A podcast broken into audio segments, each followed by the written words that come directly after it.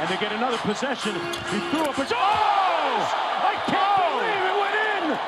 Curry from half court. Oh! He puts it in at the buzzer! Einen wunderschönen guten Tag und herzlich willkommen zu Folge Nummer 82 des NBA Podcasts. Hier It's Swish. Und jetzt geht es endlich wieder los, Leute. Die NBA-Saison startet bald und ihr wisst, was das heißt. Es ist Preview-Time bei hier Swish, also viel Spaß mit dieser neuen Folge. Here it's Swish. Ja, es geht wieder rein in die Previews. Wer die Previews letztes Jahr gehört hat, der weiß, dass ich da teilweise ziemlich ja, reingeschissen habe, um es jetzt einfach mal so ein bisschen vulgärer auszudrücken. Ich hatte nämlich zum Beispiel die New York Knicks auf Rang 15 getippt vor der Saison, vor der letzten Saison, und sie sind dann am Ende auf Rang 4 gelandet. Also auch hier besteht es natürlich wieder richtig, richtig dickes Bastpotenzial. Dazu muss ich jetzt gerade natürlich erstmal sagen, Spieler, die aktuell noch getradet werden wollen, wie jetzt zum Beispiel Ben Simmons oder ähnliches, kann ich jetzt halt erstmal nur so bewerten, wie sie eben jetzt gerade da sind. Also das heißt, die Kader sind quasi jetzt gerade vom heutigen Stand. Ich nehme jetzt gleich direkt am Dienstag auf. Das heißt, die Folge kommt heute eben auch noch raus. Und das ist eben auch immer der aktuelle Stand. Auf diesem Stand bewerte ich die Teams. Wenn jetzt also irgendwas da nochmal mit passieren sollte, dann könnte es natürlich passieren, dass sich da noch was mit ändert. Wenn jetzt, keine Ahnung, zum Beispiel Kevin Love noch weggetradet wird oder die Raptors vielleicht Siakam noch wegtraden oder ähnliches, dann gibt es da eben noch ein paar Sachen noch mit hoch und runter.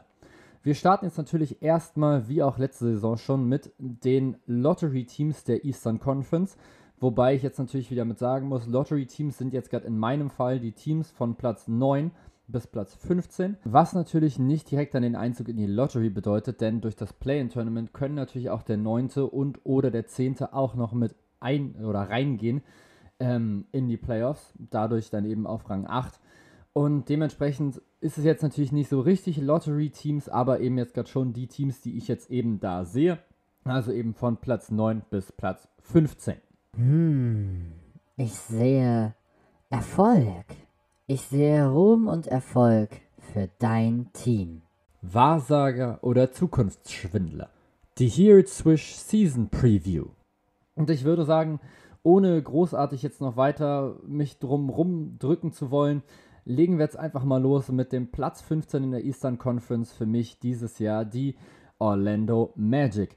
Ja, es ist ein, erstmal ein sehr, sehr junges Team, aber ich finde so ohne richtiges Superstar-Talent. Klar, jetzt kommt nochmal ein Jalen Sachs nochmal mit rein, der jetzt natürlich schon durchaus gute Anlagen nochmal mit hat. Trotzdem muss man jetzt eben erstmal abwarten, wie viel kann ein Jalen Sachs wirklich jetzt gleich direkt leisten in seiner ersten Saison. Wäre natürlich schon cool, wenn er direkt schon zeigen könnte, hier, ich bin da und das und das kann ich und das dann eben direkt so mit aufs Parkett bringt. Aber gerade so am Anfang von Rookie-Saisons ist es ja manchmal nicht ganz so leicht. Ansonsten haben sie noch sehr, sehr viele solide Spieler mit Entwicklungspotenzial, wie zum Beispiel natürlich ein Wendell Carter Jr., ein Cole Anthony und natürlich auch nochmal ein Franz Wagner, der jetzt ja in dieser Saison jetzt auch seine Rookie-Saison jetzt gerade spielt. Und auch da kann man einfach sehr, sehr gespannt sein, wie das läuft. Er spielt jetzt ja auch mit seinem Bruder nochmal mit zusammen. Wäre natürlich irgendwie nochmal so ganz cool aus deutscher Sicht, so die beiden zusammen zu sehen. Ansonsten ist das einfach ein Team, was in den letzten Jahren eigentlich schon immer Verletzungsprobleme hatte oder zumindest jetzt gerade Spieler hat, die immer größere Verletzungsprobleme haben. Zum Beispiel Jonathan Isaac, der soll jetzt wohl bald wieder zurückkehren. Markel Fultz hatte sich ja im Januar, glaube ich, das Kreuzband gerissen, wenn ich das gerade richtig im Kopf habe. Also auch bei dem könnte es wahrscheinlich noch ein bisschen mit dauern und das ist natürlich sehr, sehr ärgerlich. Im Vergleich zum letzten Jahr ist tatsächlich auch einiges passiert, denn wenn man sich das mal so anguckt, wer da letztes Jahr die richtigen Scorer waren, beziehungsweise wer eben die meisten Punkte geholt hat für die Orlando Magic, zumindest in den Spielen, die sie gemacht haben. Nikola Vucevic, Evan Fournier, Terence Ross und Aaron Gordon, das sind die Top 4. Genau einer von den vier ist noch da, das ist Terence Ross, der trotzdem aber sehr, sehr viele Spiele nur von der Bank gemacht hat, ist nämlich genau zweimal gestartet in 46 Einsätzen. 15,6 Punkte hat er damit aufgelegt. Aber es fehlen eben 24,5 Punkte von Nikola Vucevic, 19,7 Punkte von Aaron Fournier und nochmal 14,6 Punkte von Aaron Gordon. Danach kommen dann eben noch Spieler wie Cole Anthony, Markel Fultz, Wendell Carter Jr. und auch RJ Hampton. Und auch da wird es natürlich jetzt interessant zu sehen sein, was da jetzt nochmal mit passiert. Ich persönlich bin auch immer noch so ein gewisser Gary Harris-Fan, schon so ein kleines bisschen, weil er einfach so tatsächlich so teilweise wirklich, wirklich gut war in seiner NBA-Karriere, eben noch bei den Denver Nuggets damals. Da sah er wirklich aus wie so ein vielversprechendes Talent. Mittlerweile hat er quasi irgendwie alles, was er in Offense hatte, so ein bisschen verloren gefühlt. Also 36,5% aus dem Feld ist jetzt nicht so das, was in der modernen NBA jetzt so wirklich gut funktioniert. Defensiv ist er immer noch sehr, sehr ordentlich. Trotzdem finde ich, ist da eben schon bei den Orlando Magic in diesem Jahr einfach eine sehr, sehr frühe Grenze jetzt gerade schon mitgesetzt. Wir gehen natürlich trotzdem noch mal ganz kurz die Aufstellung noch mal kurz durch, so wie sie jetzt gerade hier steht. Ich gucke übrigens bei basketball.realgm.com.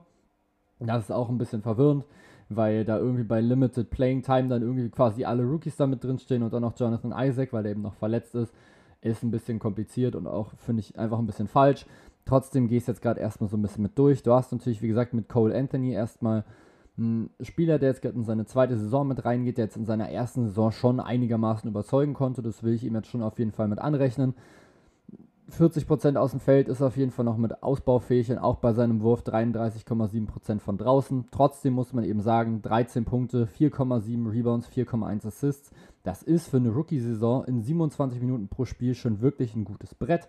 Dann hast du dann eben natürlich noch mit Gary Harris den Spieler, den ich gerade schon erwähnt habe. Terrence Ross steht jetzt hier als Starter mit drin. Sollte Jonathan Isaac bald wieder fit werden, könnte ich mir auch wieder vorstellen, dass Terrence Ross eher wieder auf die Bank geht, beziehungsweise dass er es auch jetzt schon tut und dann ein bisschen umgeschoben wird. Chuma Okiki steht jetzt hier als Starter auf der 4. Auch da muss man einfach nochmal mit abwarten, was da jetzt nochmal kommt. Hat jetzt in der letzten Saison 7,8 Punkte pro Spiel jetzt gerade geholt und das bei 41,7% aus dem Feld, also noch relativ ineffizient. Aber auch hier, der Mann ist eben erst 22 Jahre alt und hat sicher auch nochmal ein bisschen Entwicklungspotenzial. Wendell Carter Jr. könnte tatsächlich so ein Spieler sein, wo ich mir vorstellen könnte, dass er so ein kleines Breakout-Jahr kriegt. Wer äh, NBA 2K22 schon ein bisschen gespielt hat, beziehungsweise ein bisschen verfolgt hat, sieht auch, dass Wendell Carter Jr. sehr, sehr oft der Most Improved Player wird. Und das kann ich mir durchaus mit vorstellen, denn es fehlt einfach jetzt gerade eben durch diese Abgänge einfach offensiv so jemand, der ein bisschen scoren kann. Es fehlt halt so ein defensiver Anker und genau das könnte Wendell Carter Jr. eben sein.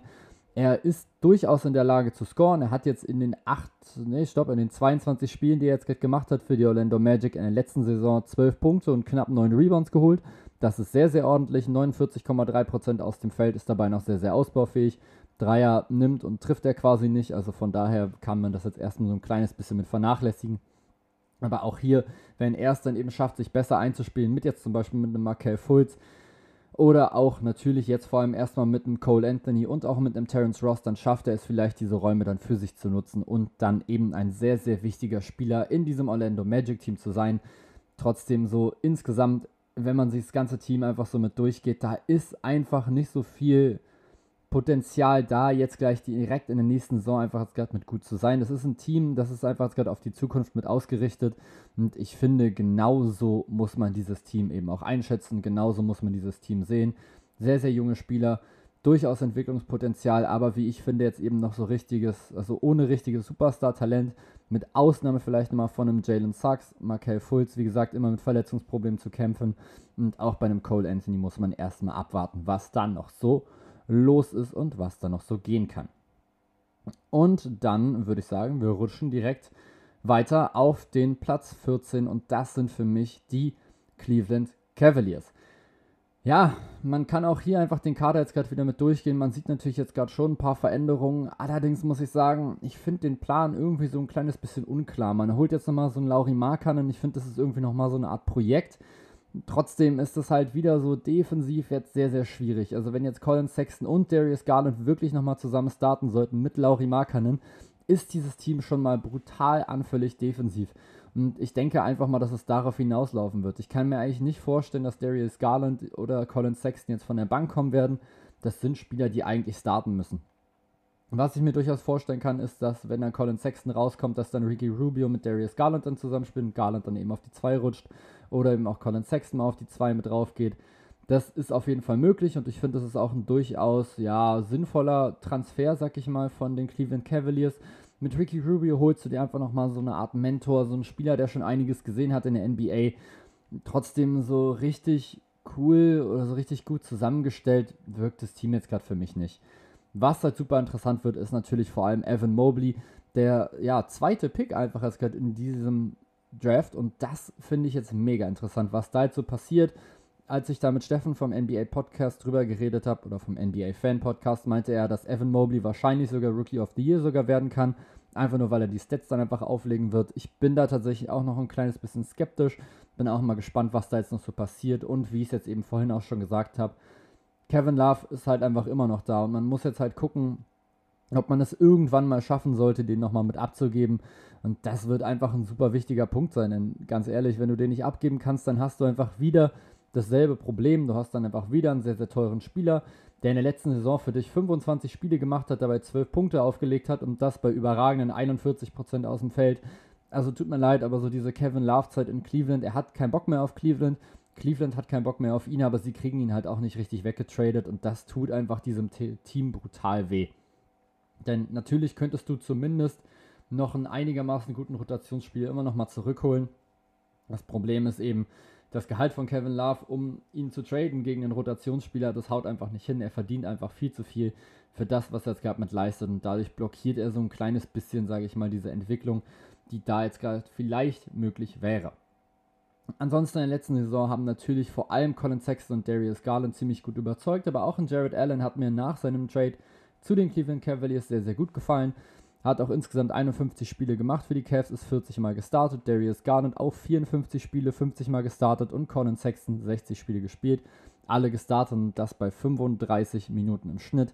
Und gerade zum Start der letzten Saison haben ja die Cleveland Cavaliers richtig, richtig losgelegt. Gerade eben Sexton und Garland haben, glaube ich, beide über 25 Punkte aufgelegt oder sowas in den ersten, weiß ich nicht, 10 Spielen. Dann ging es allerdings sehr, sehr schnell wieder ja, abwärts. Und dann am Ende stand man dann eben doch trotzdem wieder da, wo man eigentlich eben auch hingehört hat, nämlich sehr, sehr weit unten in der Eastern Conference. Letztes Jahr war es eben Platz 13 mit 22 zu 50 als Rekord und das eben nach diesem guten Start. Wenn man sich das alles mal so anguckt, dann ist man da auch nicht so großartig oder ist es nicht so großartig verwunderlich. Sie hat insgesamt das drittschlechteste Netrating der gesamten Liga, hatten die drittschlechteste Offensive und die sechstschlechteste Defensive.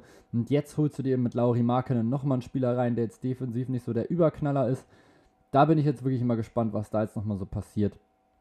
Das könnte noch sehr, sehr interessant werden, denn ich kann mir eigentlich nicht vorstellen, dass die Cleveland Cavaliers jetzt gerade mit diesem Kader, wie jetzt ist, auch nur annähernd eine Chance haben, irgendwie in Richtung Play-In auch nur zu gucken.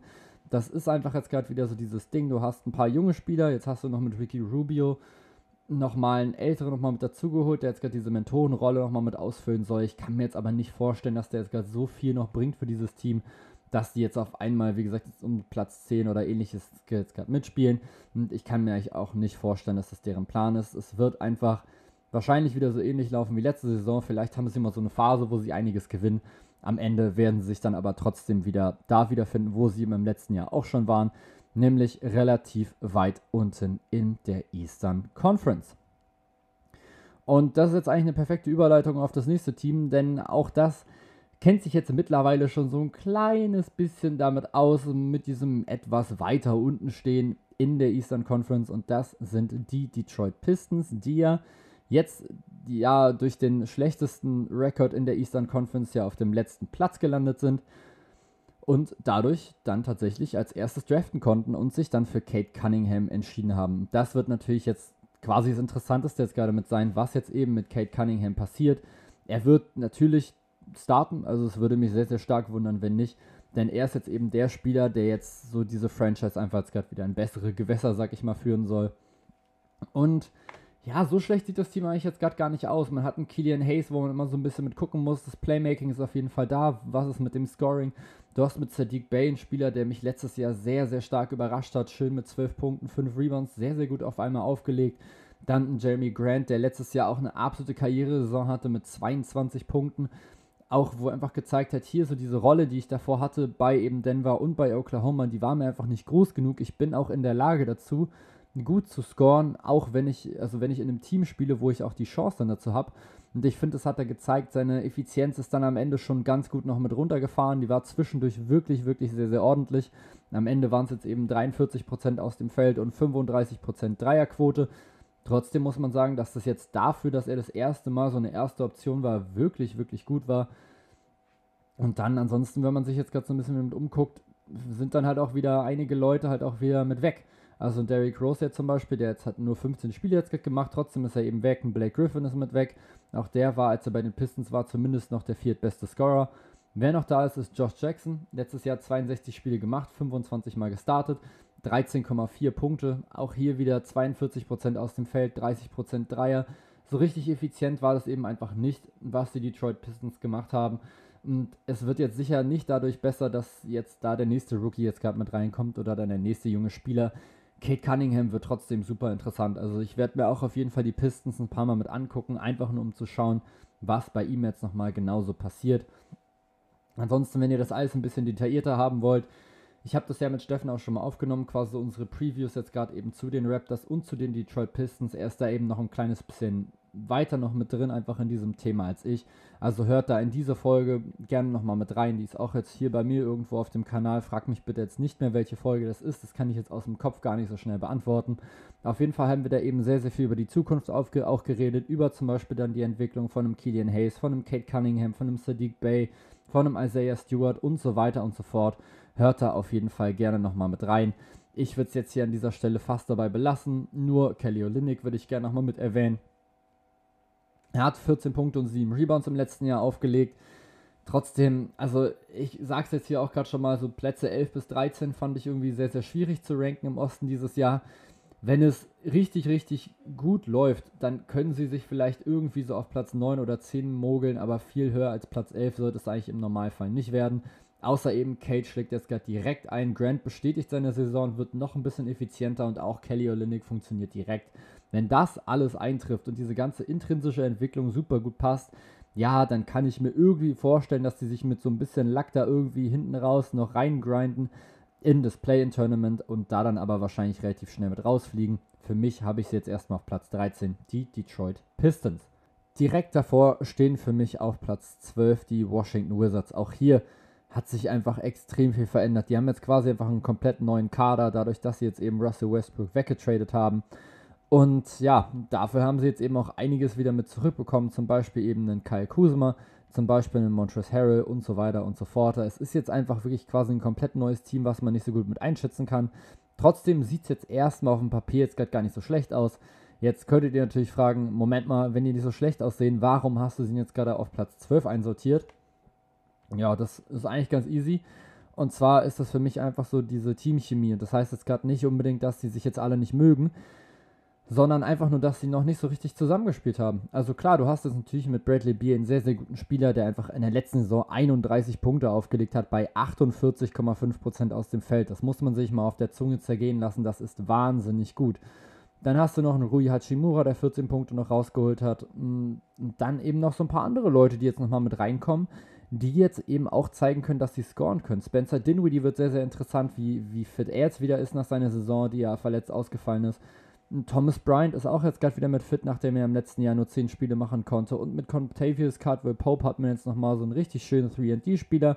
Man hat jetzt mit Kai Kuzma und Montrezl Harrell nochmal zwei gute Leute von der Bank. Und Davies Burtons ist noch da und Daniel Gafford. Und das ist jetzt erstmal schon mal nicht so schlecht. Auch ein Corey Kispert ist nochmal ein sehr, sehr interessanter Mann, der jetzt gerade nochmal gedraftet wurde. Aber trotzdem, es ist jetzt gerade aktuell vor allem ein sehr, sehr großer Kader. Aber wie gesagt, eben auch ein Kader, der einfach quasi noch nie so richtig, also der noch so natürlich noch nie zusammengespielt hat.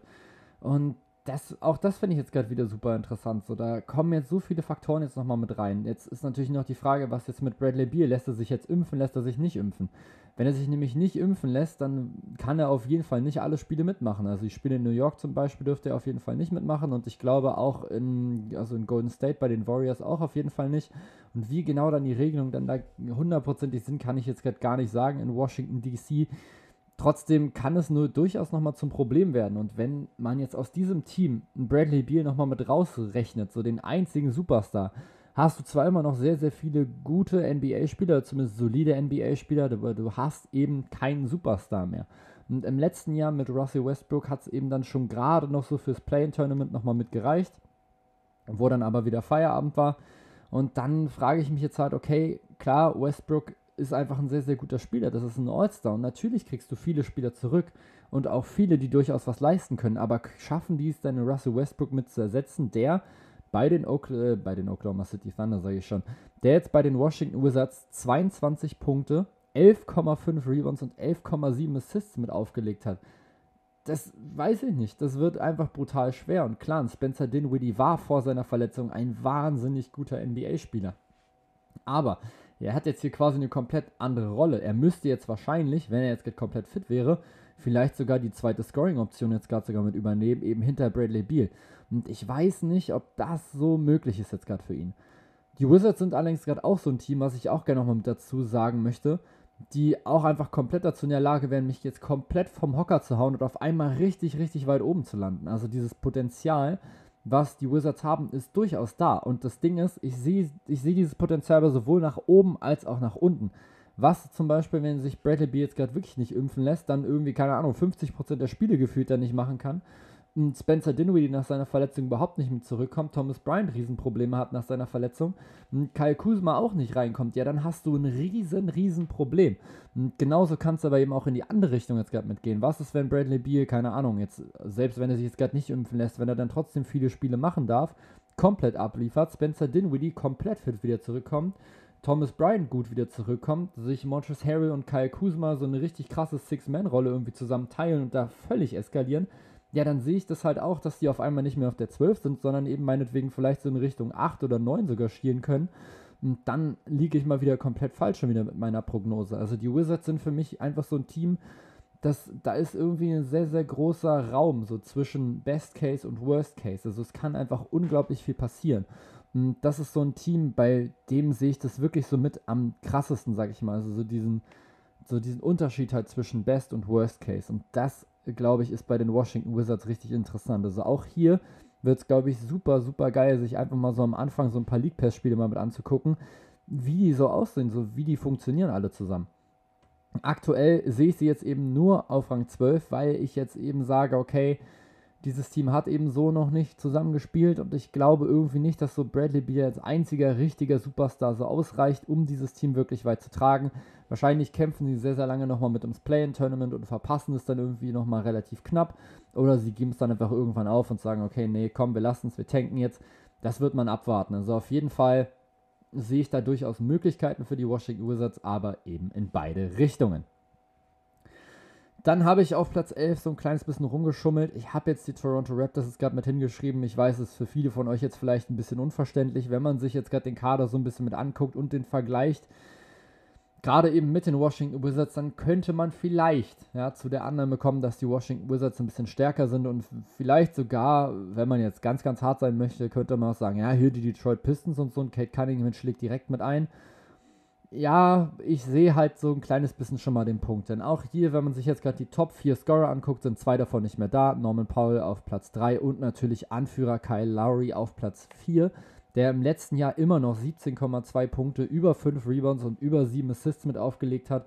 Unglaublich guter Spieler und eben einfach so in dieser Anführerrolle. So, das war immer der Typ, der die Ansprachen immer gehalten hat vor den Spielen.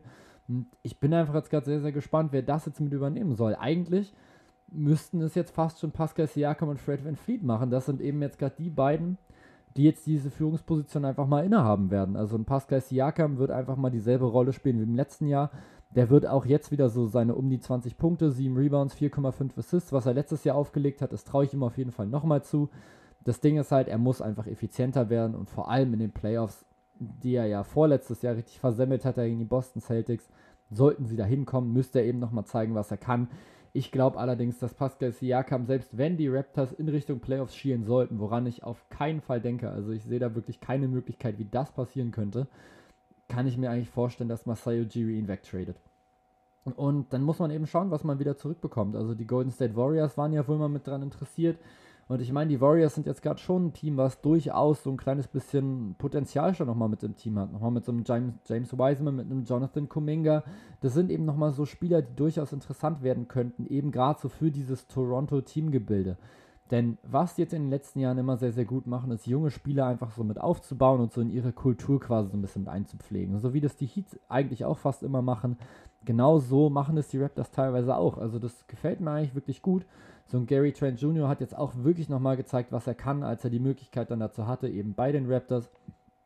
Und dementsprechend fände ich das einfach sehr, sehr interessant. Und ich glaube einfach nicht, dass Pascal Siakam eben als so alleinige Option das liefern kann, was die Raptors quasi von ihm bräuchten, eben als erste Option. Bei den Warriors würde er wahrscheinlich reinkommen, wäre wahrscheinlich im Angriff die, ja, die dritte Option hinter Curry und Thompson. Und dann passt das schon relativ gut. Ich glaube, das ist so genau diese Rolle, die er eben so ein bisschen mit spielen kann, spielen muss. Er hat im Raptors Championship Team 2019 so eine ähnliche Rolle gehabt. Dort ist du Kawhi Leonard als so absoluten Superstar. Und dann dahinter hattest du quasi so dieses ganze Team, so aus Lowry, Van Fleet und Siakam.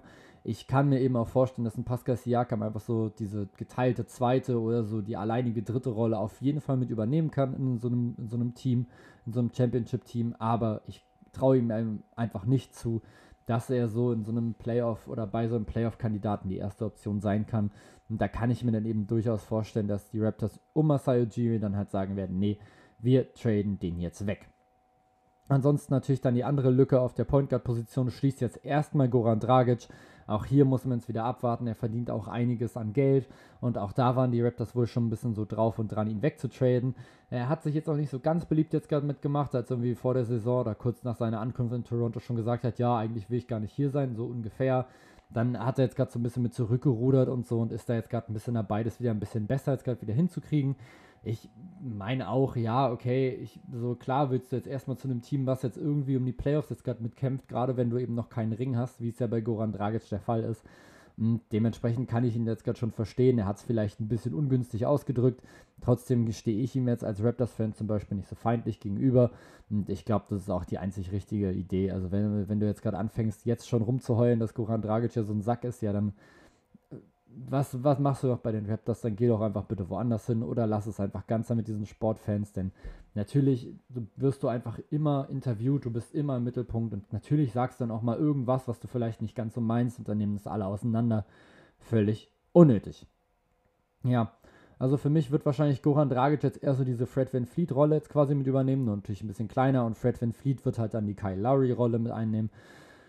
Ja, ansonsten, warum ich jetzt die Raptors eben so hoch habe, habe ich gerade schon gesagt. Es ist eben so dieses Teamgefüge, was einfach schon da ist. Klar, du reißt es natürlich mit Kyle Lowry einen sehr, sehr großen Teil mit raus. Mit Scotty Barnes kommt nochmal ein anderes Puzzleteil nochmal mit rein, jetzt gerade über den Draft. Du holst mit Dragic nochmal einen sehr, sehr erfahrenen Spieler mit rein. Also ich kann mir durchaus vorstellen, dass die Raptors einigermaßen gut funktionieren. Sie werden jetzt aber, wie gesagt, auf keinen Fall in die Playoffs kommen. Sie können eventuell am Play-in-Tournament schnuppern. Bevor sie das tun, sehe ich aber dann tatsächlich die Washington Wizards eher nochmal mit vorne. Jetzt könnte man wieder sagen, ja, warum hast du die Raptors denn davor? Da habe ich schon gesagt, weil eben der Worst Case für die Washington Wizards für mich wesentlich schlimmer ist als der Worst Case von den Toronto Raptors.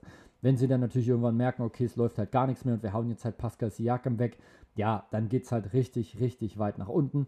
Aber, wie ich ja schon gesagt habe, ich bewerte jetzt gerade die Teams, wie sie heute aktuell dastehen.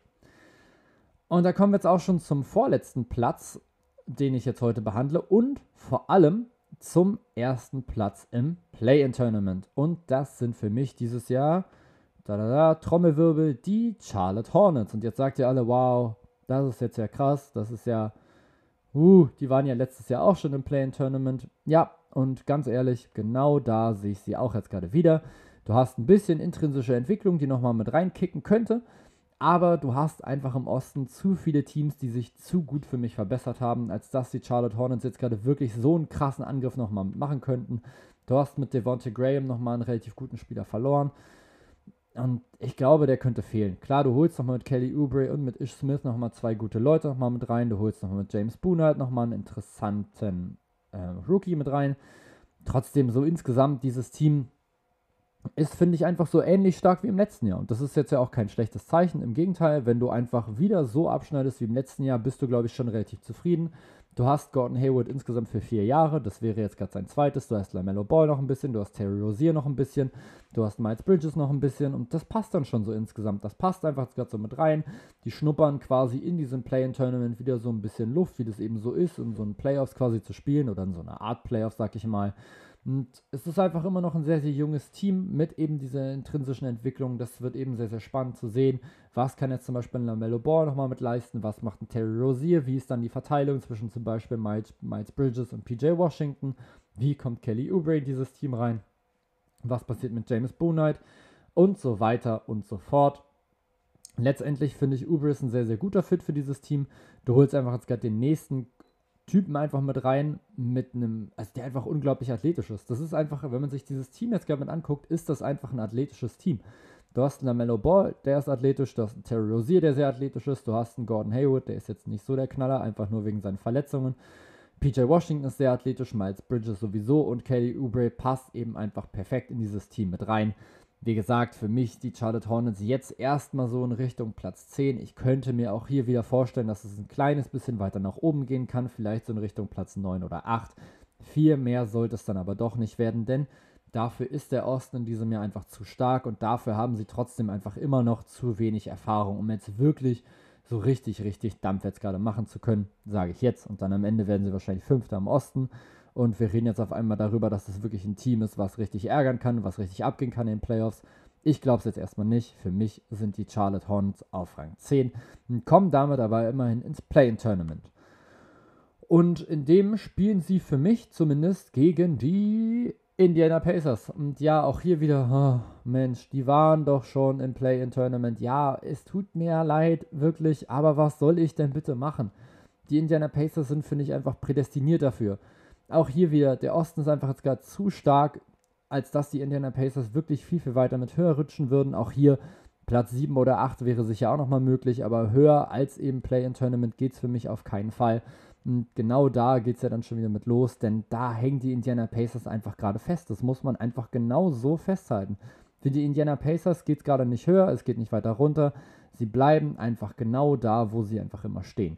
Sie sind immer noch unglaublich underrated, einfach so von so einem allgemeinen NBA-Fan. Gerade Domantas Sabonis ist absolut, absolut underrated in allem, was er macht. Der legt einfach mal ganz entspannt 20,3 Punkte, 12 Rebounds und 6,7 Assists auf bei 53,5% aus dem Feld und keiner redet darüber. Absoluter Wahnsinn, also wirklich immer noch kriminell underrated. Letztendlich trotzdem die Pacers einfach so, sie sind zu gut für die Lottery, aber sie sind eben zu schlecht, um wirklich mal Wind zu machen in den Playoffs. Also klar, so, wenn die mal in die zweite Runde jetzt gerade kommen würden, wäre das schon ein Erfolg.